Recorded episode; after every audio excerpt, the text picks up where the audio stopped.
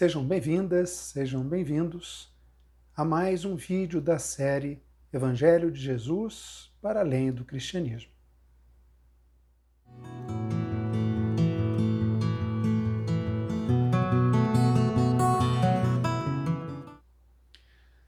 Minhas amadas, meus amados, no vídeo de hoje nós vamos refletir mais uma vez sobre é, o reino de Deus. O reino de Deus aqui, agora, nos nossos dias. Só que para isso nós vamos é, trazer uma passagem evangélica em que Jesus apresenta uma parábola, a parábola do banquete, do banquete real. Mais uma vez, é, na verdade, essa é a terceira parábola apresentada por Jesus, é, questionando inclusive os líderes religiosos judeus na última semana da sua permanência nesse mundo é, com a natureza humana. Mateus narra esse episódio. Mateus narra essas três duras parábolas.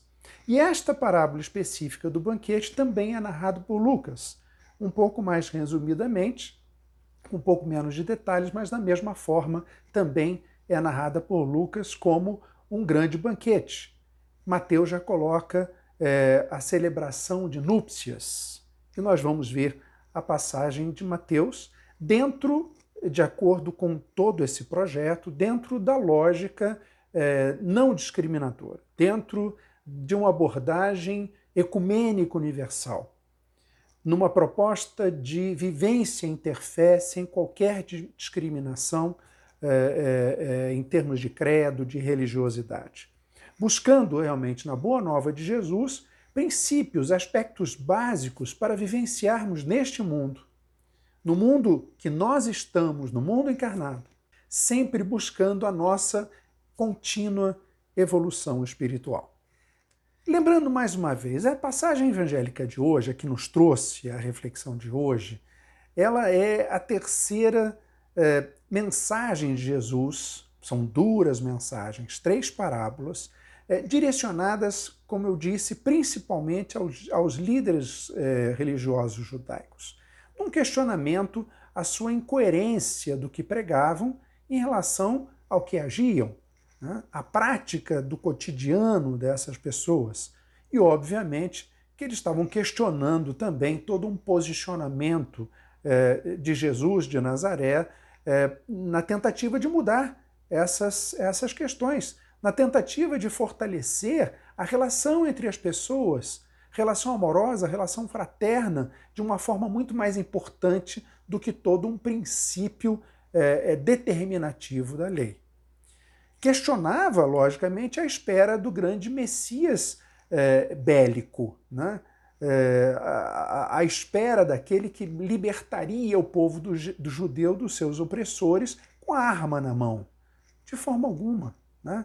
É, a arma de Jesus sempre foi o amor, sempre foi a paz, sempre foi é, a harmonia entre as pessoas, sempre foi a compaixão com todos os seres, esta, na verdade, estas eram as grandes armas de Jesus e as características principais, como ele sempre colocou, é, do reino de Deus aqui no meio de nós. É, nessa passagem de hoje, voltando a ela, é, Jesus compara o reino de Deus a um banquete, a um banquete comemorativo, as bodas é, de, de, de, as bodas do filho do rei. Né?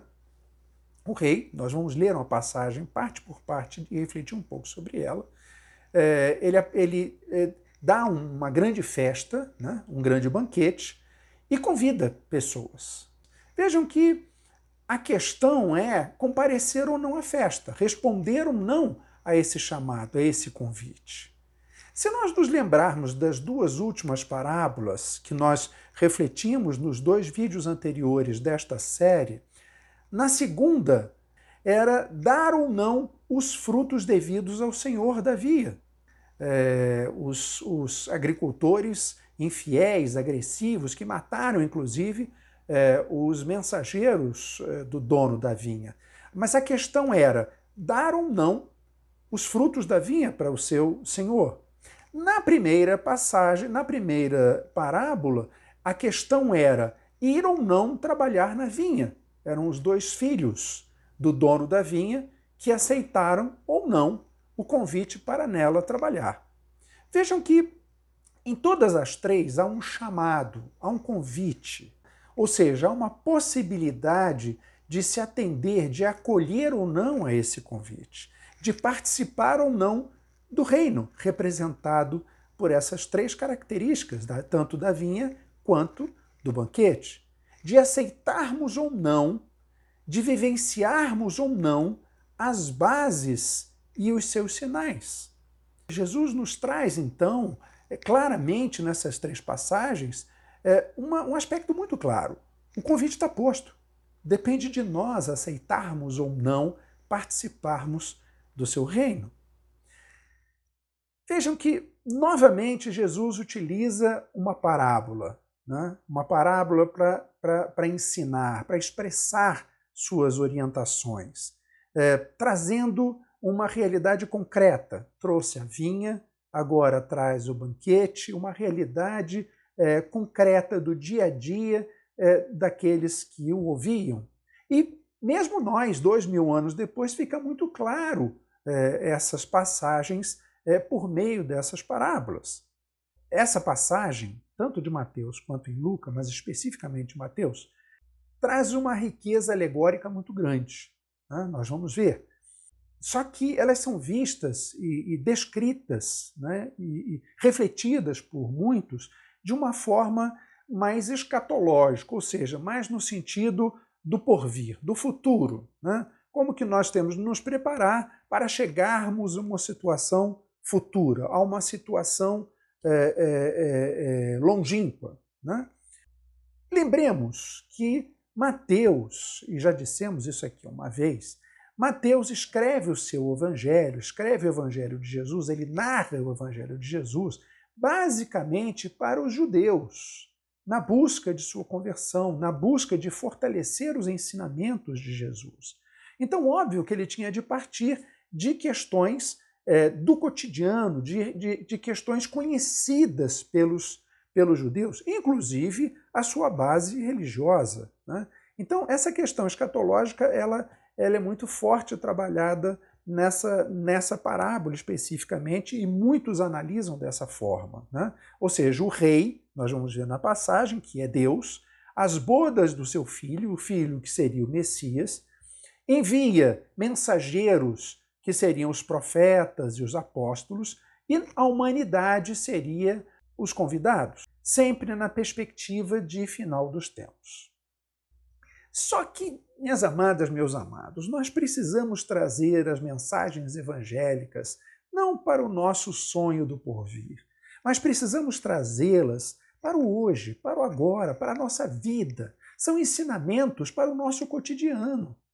E é esse o aspecto que eu queria é, trazer aqui para vocês. Esse convite que eu queria fazer para vocês é exatamente lermos e refletirmos sobre essa passagem, trazendo-a é, é, e trazendo suas, seus principais aspectos para o nosso dia a dia, para a nossa vivência atual.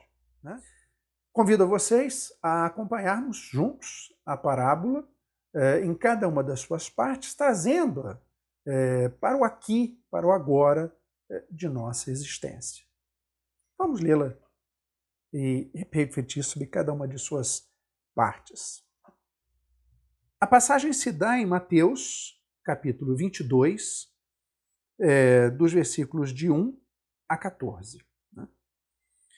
Jesus voltou a falar-lhes em parábolas e disse: voltou a falar-lhes aos líderes religiosos. É a terceira parábola, é a terceira mensagem que ele direciona a, a, a aquelas pessoas, aqueles líderes que o, o questionavam, buscando algo para que pudesse condená-lo, para que pudesse tirá-lo de circulação assim evitando a disseminação de suas mensagens é, que tanto questionava a prática é, daqueles, daqueles líderes. O reino dos céus, e aí começa a passagem, a parábola, o reino dos céus é semelhante a um rei que celebrou as núpcias do seu filho. Vejam, começamos as bodas do filho do rei. Além da comparação tradicional com o Messias, como eu falei, quer dizer, o filho do rei, o rei Deus Todo-Poderoso, o Messias Jesus, né?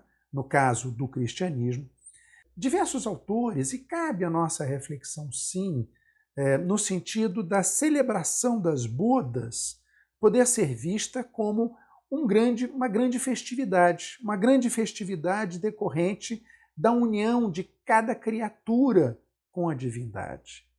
A nossa união com Deus, o nosso vínculo com a essência divina, o reconhecimento dessa essência divina é, sem dúvida alguma, razão de um grande festejo, de uma grande, de um grande banquete. Então essa nossa relação, essa nossa união, ela pode realmente é, gerar essa grande festa.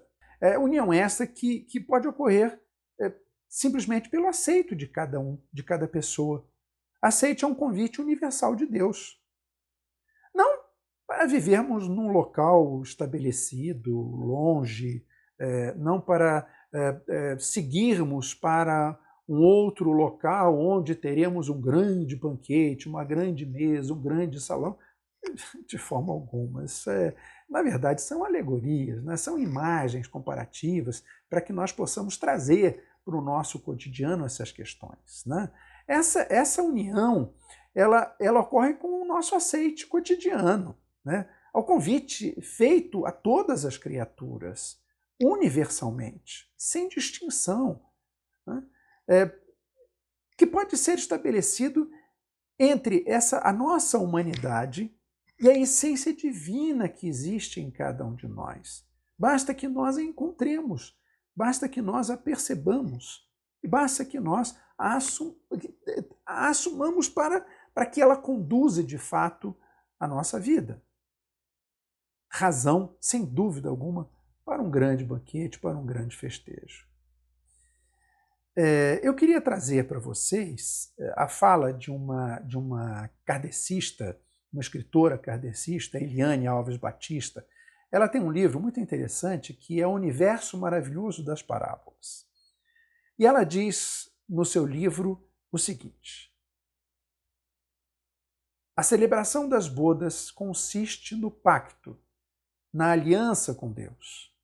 É a nossa real e definitiva ligação com os propósitos que patenteiam o acesso as entradas luminosas que nos levam à felicidade, que nos levam à autorrealização, que nos levam à iluminação. Continuando, o rei, celebrando as núpcias do seu filho, enviou seus servos para chamar os convidados às núpcias, ao festejo, mas estes não quiseram vir negaram-se. Negaram o convite. Vejam que esses servos enviados, tradicionalmente vistos como os, os profetas, os apóstolos, uh, os discípulos direto de Jesus depois, uh, mas, mas, na verdade, todos aqueles que se propõem a auxiliar o outro, a auxiliar o próximo, para seguir a sua caminhada espiritual, uh, sua caminhada espiritual evolutiva, pode ser visto, sim, como um servo enviado. E não apenas no cristianismo, em todas as denominações. Vejam, no budismo existe a imagem do Bodhisattva, que é exatamente aqueles seres iluminados que, é, movidos pela compaixão, possuem um grande e espontâneo desejo de auxiliar todos os seres nessa caminhada, nesse, nesse, é, nessa, no seguir do caminho para a iluminação. Nas linhas religiosas que utilizam os Vedas, também são destacados os grandes mestres, os grandes gurus, que trabalham incessantemente para a evolução espiritual daqueles eh, que o seguem, daqueles que eles orientam.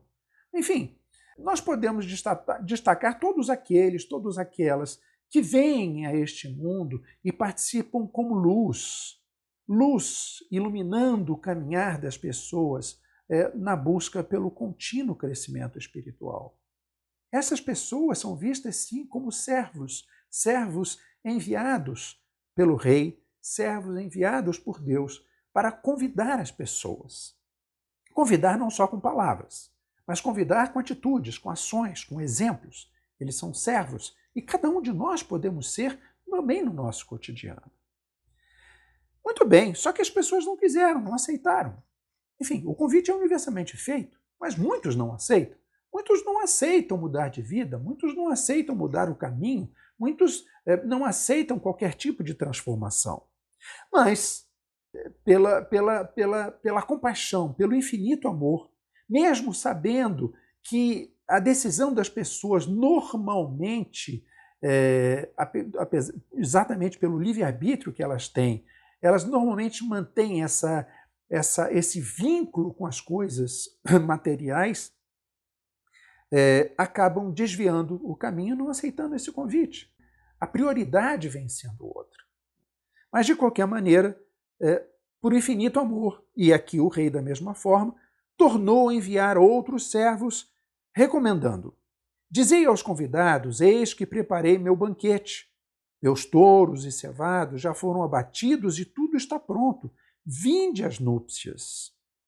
Chama novamente, carinhosamente convida a todos, convida a todos nós para participarmos deste banquete que é o nosso encontro com a divindade, que é a percepção desse espírito que está dentro de nós, que é a união da nossa vida com essa força divina para que nós podemos, possamos transformar as nossas ações e transformar onde quer que nós estejamos.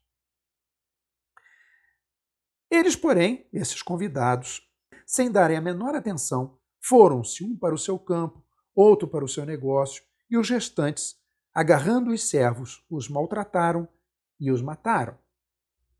Vejam que os encantamentos materiais deste mundo eh, normalmente são a prioridade da vida das pessoas, em detrimento de sua evolução espiritual.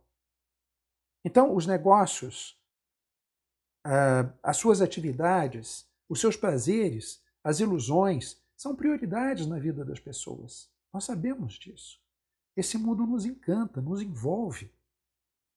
E é um grande esforço que precisamos fazer para rompermos com essas ilusões, para tirarmos este véu de ilusão que temos em cada um de nós. E precisamos dessa força divina para isso.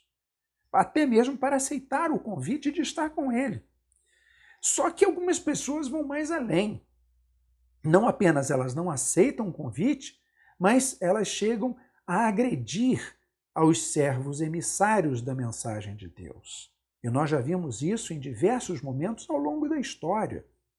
A agressividade aos mensageiros eh, das verdades divinas, independente da tradição religiosa, em praticamente todas, nós tivemos posicionamentos extremamente agressivos é, violentos com esses mensageiros da verdade divina.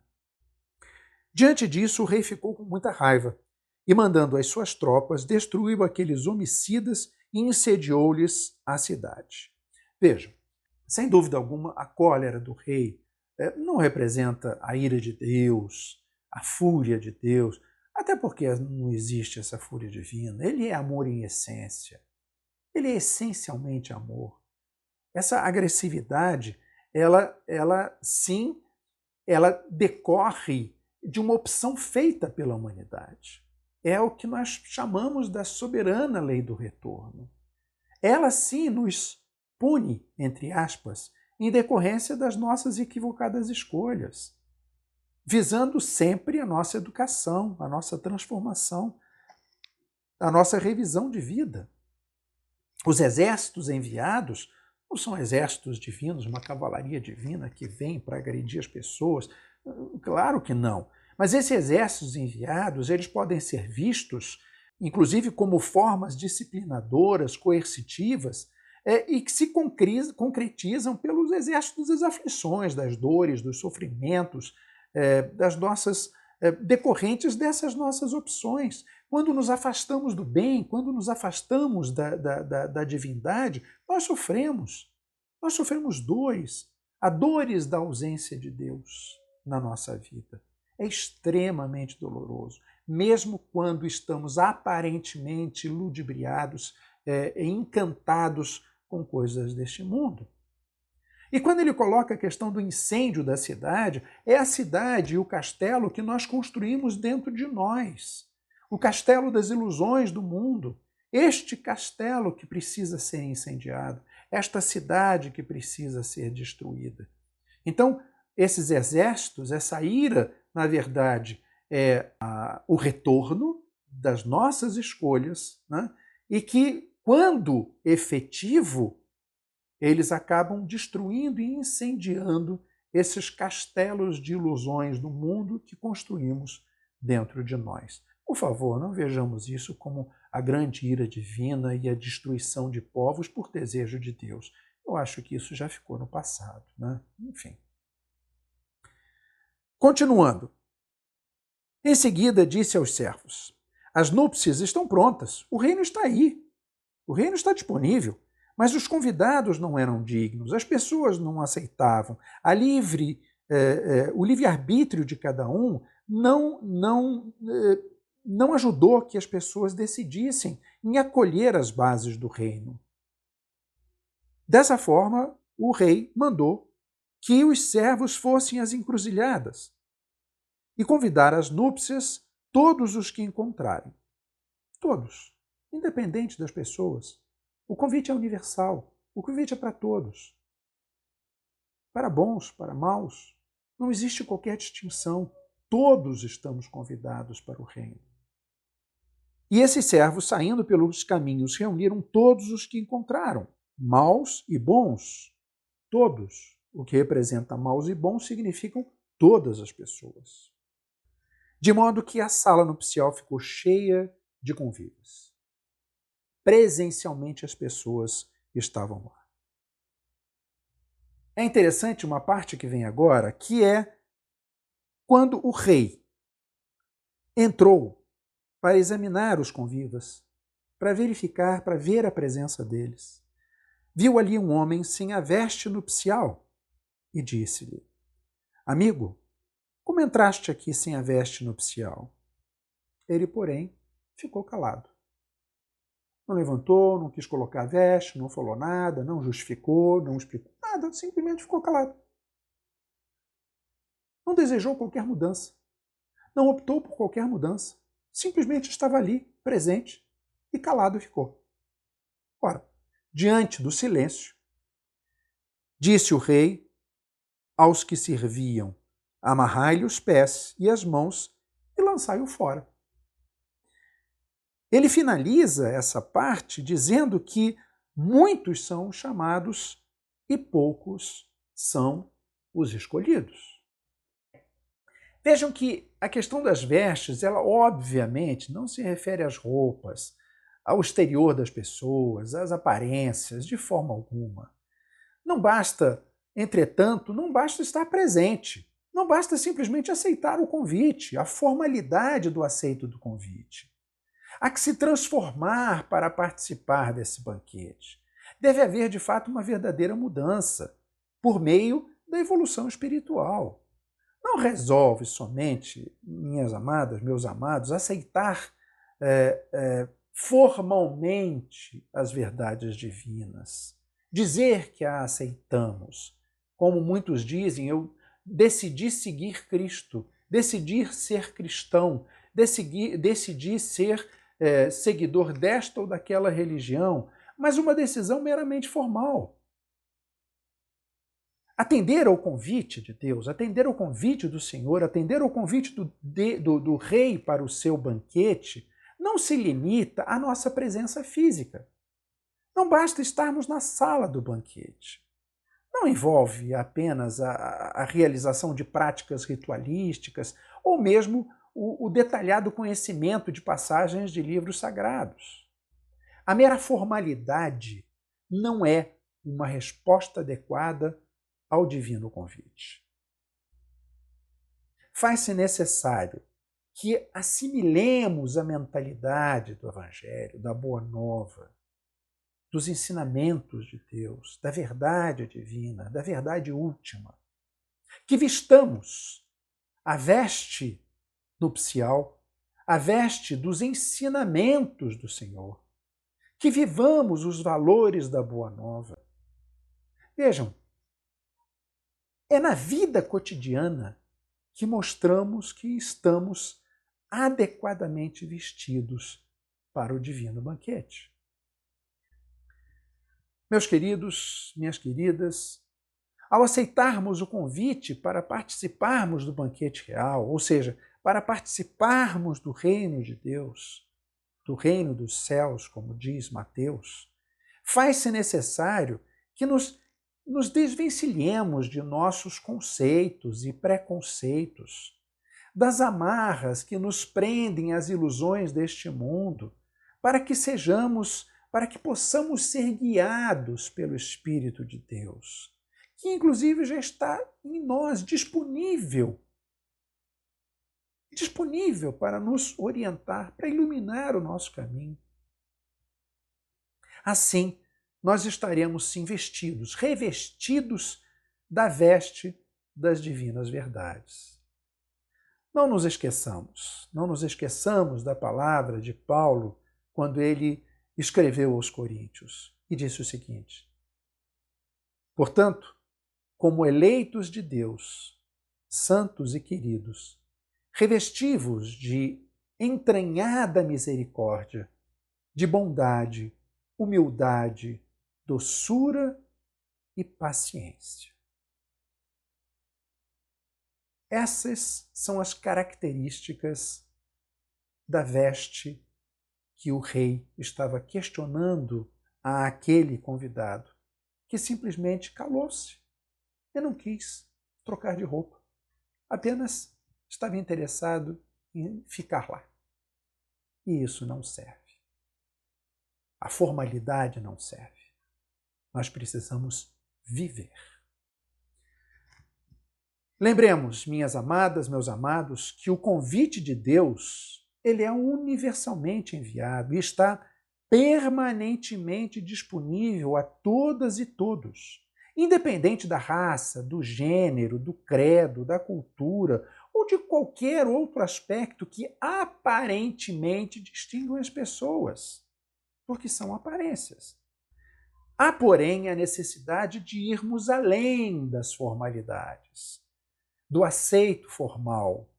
Precisamos vivenciar em nosso cotidiano as bases do reino de Deus, construindo, onde estivermos, um mundo fraterno, compassivo, acolhedor, justo, harmônico e onde as partilhas entre as pessoas, entre os seres, são amplas e desinteressadas.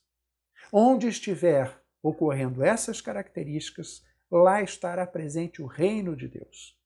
E o reino de Deus, nesses locais, é absolutamente é, merecedor de um grande banquete, de uma grande festividade, pois representa a nossa união com a divindade. Minhas amadas, meus amados, um fraterno abraço a todas e todos vocês. Fiquem na paz e até o nosso próximo